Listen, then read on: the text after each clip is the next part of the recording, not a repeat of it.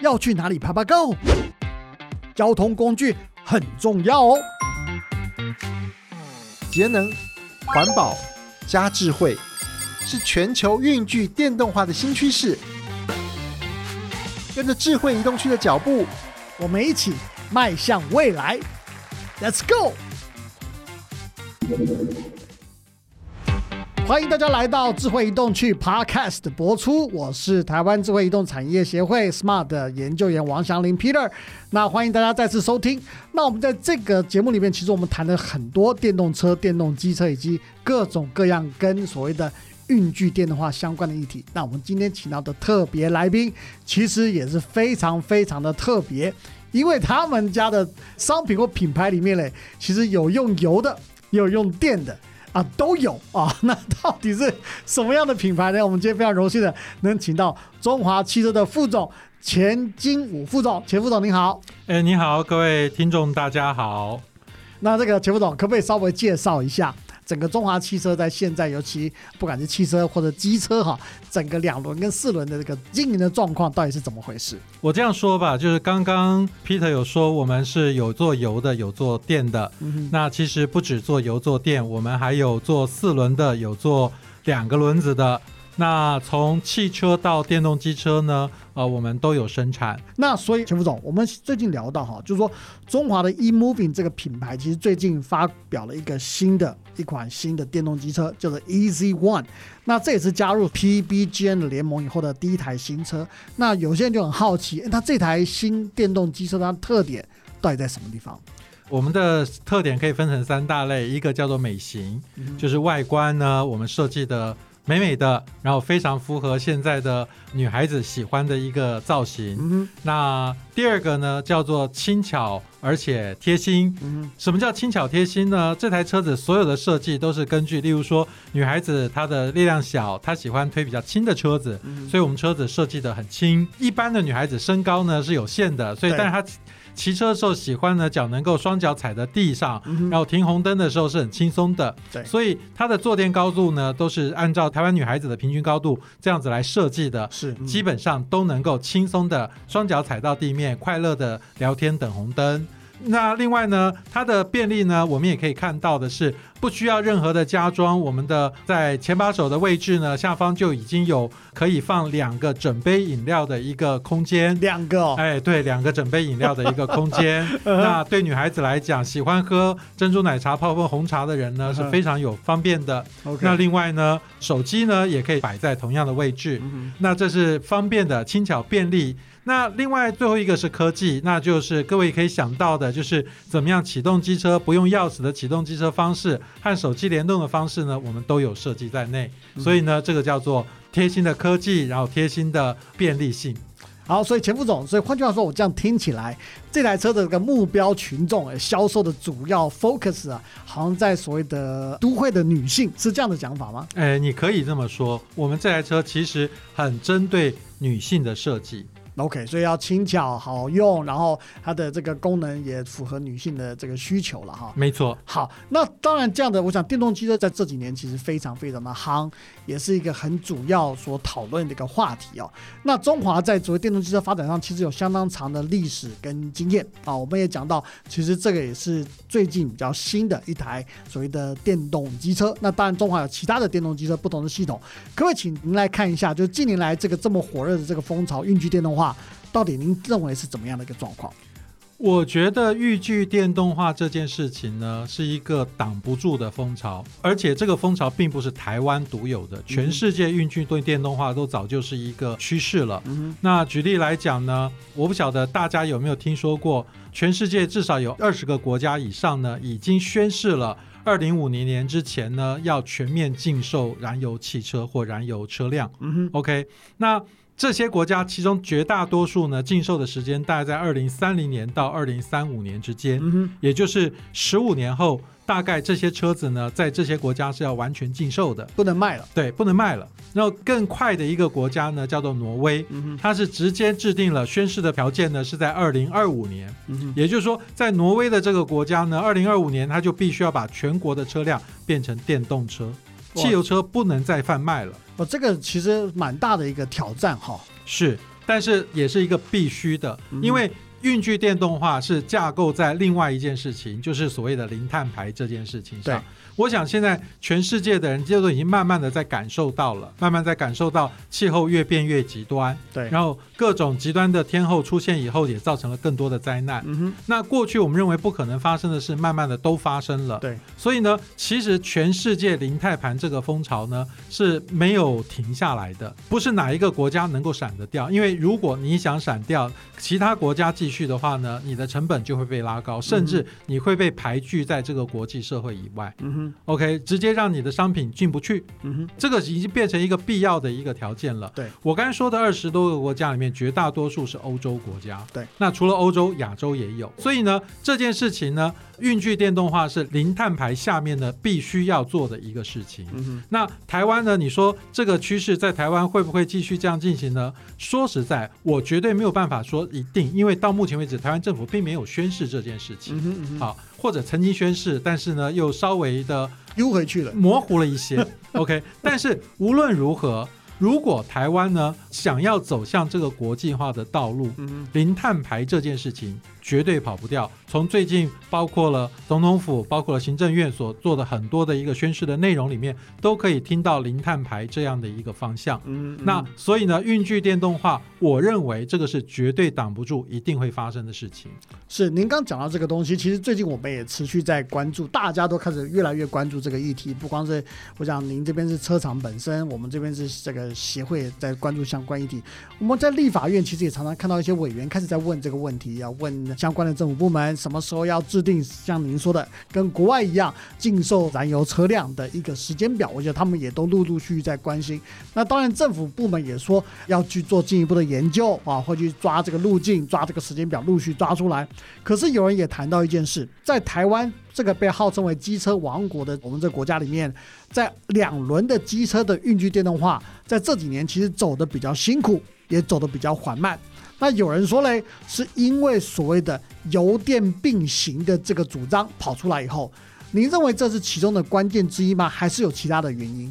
我觉得可能这只是一个时机的问题，因为嗯所谓的油电并行、油电平权这句话呢，我们严格说，政府从来没有主张过。OK，OK，政府从来没有讲过这句话，也从来没有主张过这个方向。嗯这是部分业者呢基于他们自己的一些需求呢所提出来的。嗯但是因为恰巧在二零二零年到二零二一年之间呢，正好是台湾的汽油机车的法规从第六期转到第七期的过渡期。所以呢，政府在这两年对于七期油车呢，环保署给予了一定的补助。对，OK，这个补助下来以后呢，就会突然发觉，哎，奇怪，怎么电车也补助，油车也补助，对，甚至可能在某些特定的区隔里，油车的补助还大于电车的补助。也有，那这个呢，当然会造成大家的疑窦，但是我认为这只是时间序列的问题，因为七骑车呢，在二零二二年开始呢，就变成了一个必要法规，嗯所以已经不是转换不转换、鼓励不鼓励的问题了。，OK，而是说，你六骑车在六骑法规的汽油机车在二零二二年开始就停售了，嗯所以呢，这时候就没有补助的必要了。，OK，所以我个人认为，这个补助在二零二二年以后就停下来了。OK，所以并没有所谓的油电平权、油车电车平行的这样的一个概念。我认为电动机车这个趋势仍然是国家在推动的一个方向。OK，你也认为说应该继续往下往这边推就对了。当然，OK，好，那另外一个 follow up，我们刚才您讲的一个所谓的时程表的一个部分，也的确有很多专家学者认为说，台湾政府其实应该跟世界各国一样，更明确的，啊，不是模糊的，更明确的，就讲说，哎，运具电动化的时间表要把它拉出来。那你觉得对整个业界来说，尤其车厂的角度来说，你觉得这个是对整个发展的一个帮助吗？还是说其实这是一个很大的压力？我觉得既然这是一个一定的趋势，嗯那政府要推动的时候呢，政府能不能够明确的一个宣誓呢，其实是很重要的。是，为什么很重要？其实有些人会这样认为啊，宣誓就宣誓啊，宣誓了以后做不到又能怎么样呢？OK，那嗯那会直接把这些人全部抓去枪毙吗？不会啊。对，OK，但是其实政府的宣誓代表的是一个什么意思呢？代表的是一种承诺，嗯，代表的是对所有的对政府宣示一个制定一个确定的日程，确定一个时程，是对所有的相关的人呢一个很重要的一个方向的指引。嗯 OK，不管是对你刚才说的制造厂，对对经销商，对消费者。都是这个样子。因为现在呢，你不讲清楚的话呢，大家都在观望，都在等候，都认为可能会摇摆，都可能说 OK，什么时候又开始油电平权啦，什么之类的这样的想法。OK，当我有一个很明确的宣誓，就像挪威很明确的宣誓，那谁也都不用再多说话了，我们就是专心的去把它完成吧。OK，您讲到这个，其实这个补助的概念，并不是补助机车业者，而是补助环保的这个概念。还是说，就像我们在买冷气机一样，或买这些电冰箱，政府也有补助啊，但是补助的是说你换了新的所谓的节能的冰箱以后，所以给你这样的补助，对整个社会的环境、对整个用电的资源的一个帮助。您觉得，如果是用这种方式来做调整的话，或者这种补助的话，您觉得会比较能够让一般的民众比较能接受所谓要补助电动机车的这个 idea 吗我觉得应该是这么说法哈嗯，在人性本身是存在的。？OK 那我相信，其实我们做过很多次的不同的调查。OK，如果你今天告诉我说，告诉一个消费者说，呃环保重不重要？嗯很重要。很重要。那大家是不是应该要朝向环保推进？应该，嗯哎，好。那为了环保呢，你多花个一万块好不好？不不好。好，OK，就是说人民就消费者是没有那个主动意愿，就是说大家都觉得它是个方向，是一个必要的一个事情，但是呢，不见得。我相信有部分的人会愿意他为了这件事情多掏一些成本，对。但是这些人呢，毕竟不是全部，甚至应该不是多数，对。所以为了要推进这件事情，在初期的时候呢，政府需要去，就像您说的，补助的对象叫做环保。对，OK，必须要给予一些诱因，不管这个诱因呢是直接对消费者提供的，例如说现在电动汽车的补贴很多是直接对消费者的，不是对车厂的。对，OK，那也可能是对车厂的。嗯那对车厂的目的呢，是鼓励他们愿意投入资源去发展这样的一个新的技术、新的产业。是 OK，因为新技术新发展呢，其实是需要比较高的成本，嗯是需要冒比较大的风险的。对，如果没有这些资源，没有这些补贴。那一开始的时候呢，就是和已经存在了这个市场几十年的一个产业直接对着竞争的话，嗯其实这个新的技术、新的产业是没有机会的。嗯 OK，所以就像您讲的，补助的目的是为了环保，不是为了去支持车厂。嗯那其实真正的目的呢，是为了这个地球的永续。OK，而这件事情呢，我相信任何一个国家、任何一个人呢，都不能说它是不对的。是。那您刚讲到说，整个车厂必须在进行所谓的转型的这个逻辑里面哈，那我想可不可以分享一下中华汽车目前自己本身的状况？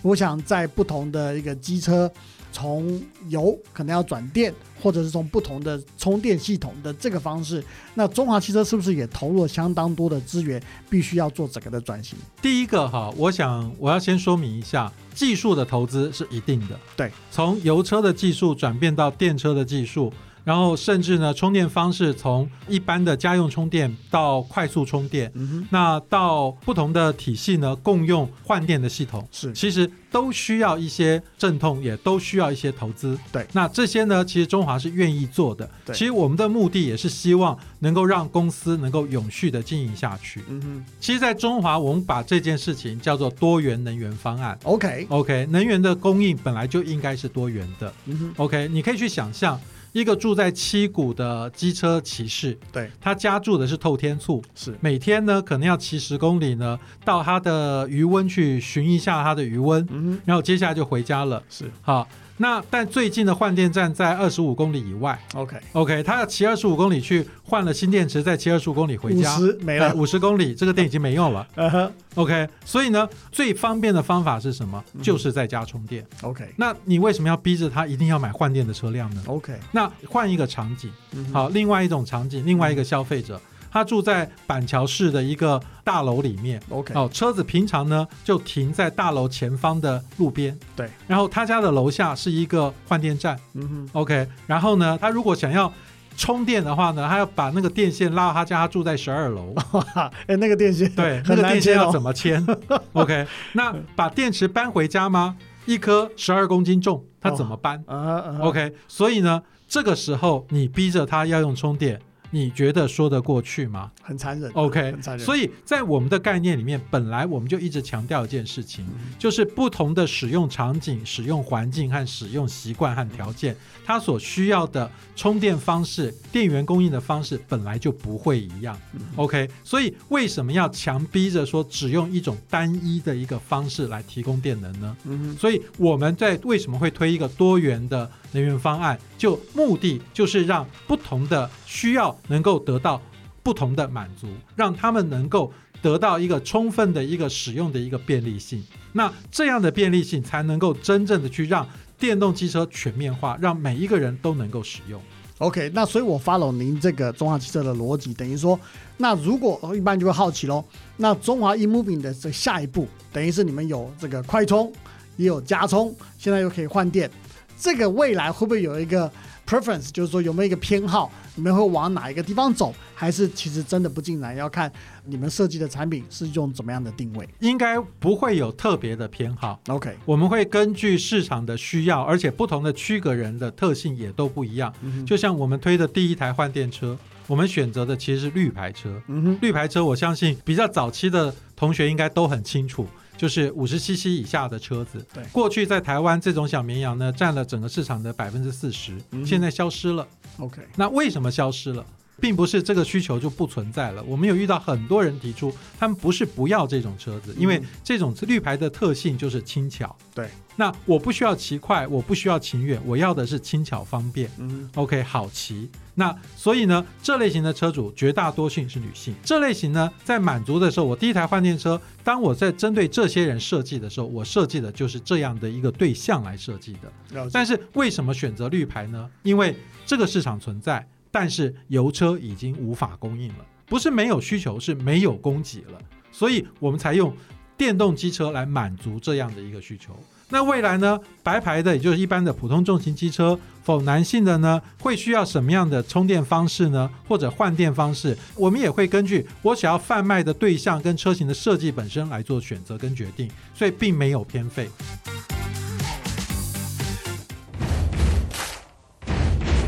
好，我们现在来到我们这个下一个单元，就是直球对决啊。那在这个单元里面，我会跟前副总进一步的这个讨论相关的议题。那可是这些问题呢，我就会更直接的来请教前副总。很多这个其中的问题是我们在网络上啊有关去做的一些功课，很多网民或者网友对中华汽车的一些好奇，想要更知道为什么一些转变，好不好？好，前副总试试看。好，嗯我们来接受一下这个挑战。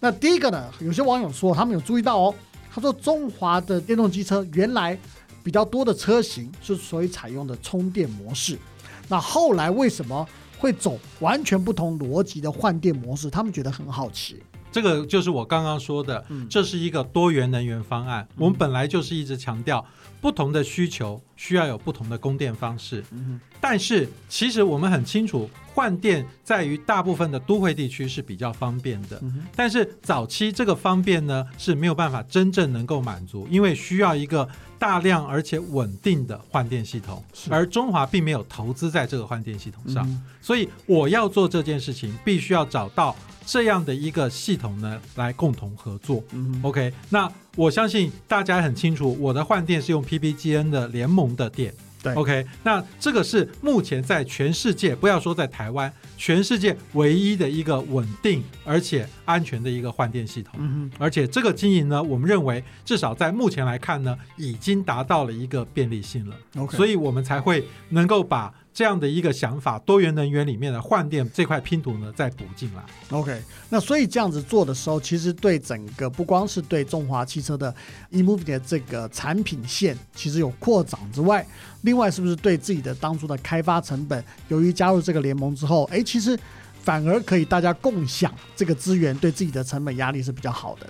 当然，而且我认为不是所谓只有我们的开发成本，我认为在台湾这个市场呢，嗯我们需要现在大家很流行说台湾队，对可是真正的台湾队是什么呢？是共用资源、哎共享成果。那既然有一个这么好的一个换电系统在台湾存在，要让消费者能够享受的更好，其实大家来共用，这是一个很好的一个方向。嗯哼，好，那第二题嘞，我想来谈一下哈。台湾的电动机车的市场其实越来越蓬勃，这一年，那蓬勃的另外一个面向呢，就是竞争也将会越来越激烈。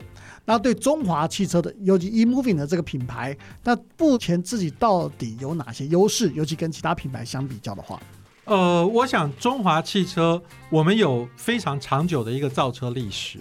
那中华汽车我们也对于品质非常非常的在意。那过去我们在经营 eMoving 的时候，我们一直强调一件事情，我们是用做汽车的精神来做电动机车。这样做呢有什么好处？是车子更安全、更稳定。但是呢，也有一个坏处，它成本会变得比较高。OK OK，但是我相信，就像我所说的，能源的需求是多元的，市场的需求也会是多元的。有去追求最新的，有去追求最大的，也有去追求最安全。最稳定的，所以中华其实我们非常强调，我们的产品是安全稳定的产品，而且中华的整个体系呢，是在于是从事汽车服务这么多年的经验过来的一个公司，所以我们对于消费者利益的保障，然后我们对于服务的要求也是远比任何的一个体系呢都能够更为强调的，这个一直是我们非常强调的，所以这就是一种承诺。所以换句话说，跟中华汽车买这电动机车或者是相关的产品就不用担心了。像有些消费者认为说啊，新的品牌或怎么样可能撑不过，不见了，哇，以后变成这个产品孤儿就很痛苦。但是对你们的产品，你们认为说，哎，不用担心，这是你们的承诺。我举一个例子来讲，我相信大家都很清楚，超车子超的最凶的是谁？是邮局。邮局要对邮差超车子，开开停停，开开停停，开开停停，开开停停，行驶时间长，而且呢，什么样的道路他都得走。对，一般的快递业不进去的地方，邮局不能说我不送。对，OK，很好。那邮局现在使用了三千多台的电动机车，全部是中华供应的。好，那另外一个，我想这个我们之前有谈过，但是我觉得这有有关钱的东西，有关补助的东西，民众也真的有兴趣了，想要知道。那所以他们就问了这个问题。他们认为说，哎，不应该继续补助电动机车，你怎么看？我认为补助这件事情，其实呢，确实不是一直应该要存在的。嗯，但是它有一个时间上的需要。对，那现在的这个阶段呢，仍然是电动机车在转换的过程，由汽油机车的这样的一个市场转换到电动机车的一个市场。是，那目前的电动机车的很多成本都还是远高于汽油机车的。OK，当然未来的数量放得更大。然后，当然，未来技术更精进的时候，这个情况是会扭转过来的。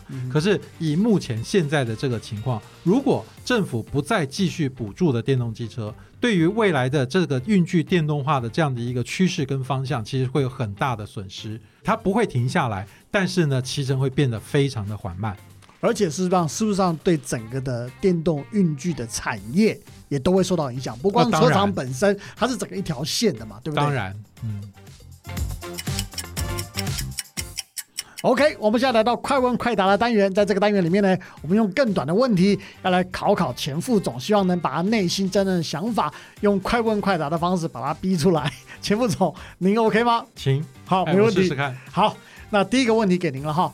所以，这电动机车，在所谓的运具电动化里面，很多人说这个电动机车是不是很耗电，根本就没有环保？您怎么看？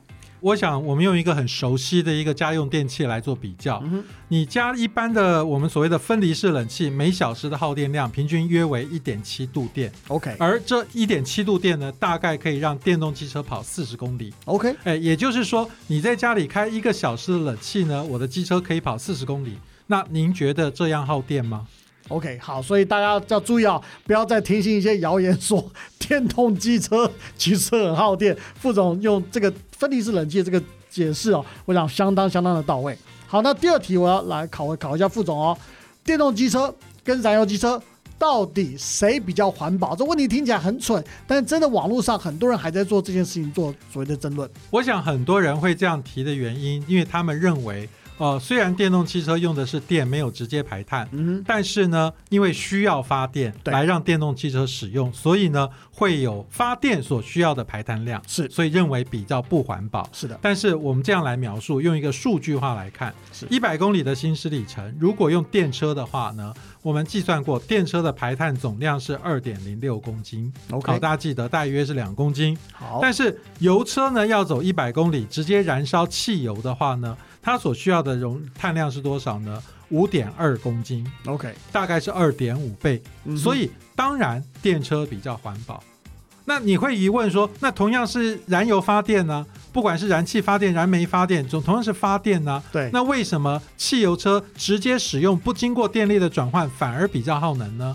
其实原因很简单，因为你在汽车上用的这个引擎呢，是一百 CC、一百二十五 CC、一百五十 CC 的家用小引擎，OK，可是发电厂用的是专用的发电机，它的发电效能和积碳效能呢，远超过这种家用的小型的设备。OK，所以这就是其中的差别所在。当然，OK，好，那我们另外一个问题哈，那这个我们刚刚讨论过，但是还是要快问快答一下。如果你必须选择在快充、加充跟换电这三个不同的系统里面，你会挑哪一个系统，或者是你会怎么样选择？你问我个人吗？个人也可以。我个人一定选择的是换电，因为我住在集合式大楼。OK，但是我还是要再三强调，中华汽车强调的是多元能源方案。嗯不同的使用环境、不同的使用场景、不同的使用条件，它所适应的充电的方式是不一样的。，OK 所以呢，其实这个答案非常简单，看你的需要。OK，看你有很多是跟看你住在哪里没错，都有很正向的关系。，对你的居住场地，然后呢，你居住的形态，嗯哼。你的使用的距离。是，好，那我们再下一题哈。那台湾电动机车的最大挑战在什么地方？我想长久以来哈，台湾电动机车的最大挑战呢，会是在消费者逐渐的一个适应的一个问题。嗯因为其实就像您刚才说的，网络上呢还是常常会听到一些呃似是而非的一些传言。对，但是呢，只要大家适应了运具电动化、机车电动化，我觉得是一个必然走的道路，时间长短的问题而已。那短期之内要解决这个问题呢，其实我觉得换电系统已经相对完备了。嗯那接下来是怎么样创造一个更方便的一个充电环境？那再下来呢，去怎么样去降低大家的使用成本？这些呢，都是未来我们需要挑战的地方。好，那最后一个问题，我想钱副总或许可以好好把握一下。那我的问题是，在这么多的电动机车的品牌里面，到底 Eve Moving 有什么样的资格或什么样的优点可以脱颖而出？我想我用简单的八个字来描述我们 eMoving 这个品牌：嗯，可靠、稳定、可以信赖。哇，这个八个字让人家很安心的一种感觉哈。好，所以我想这个也是今天中华汽车前副总整个在访谈过程跟我们大家聊了很多东西。我想他希望能把中华汽车这个 eMoving 的品牌能够忠实的呈现给大家。那当然，我们今天非常非常荣幸的前副总今天来到这边，不光是讲所谓中华汽车现在的发展，以及他对整个未来电动机车的产业到底该怎么走，甚至于我们谈到所谓的运具电动化以及政府补助，他的一些想法，我想都是非常精辟而且有意义的。好，那我们今天也谢谢大家收听我们的智慧移动区 Podcast，谢谢钱副总总。哎，谢谢各位听众，谢谢各位，好，那我们大家下个星期再见，拜拜拜拜。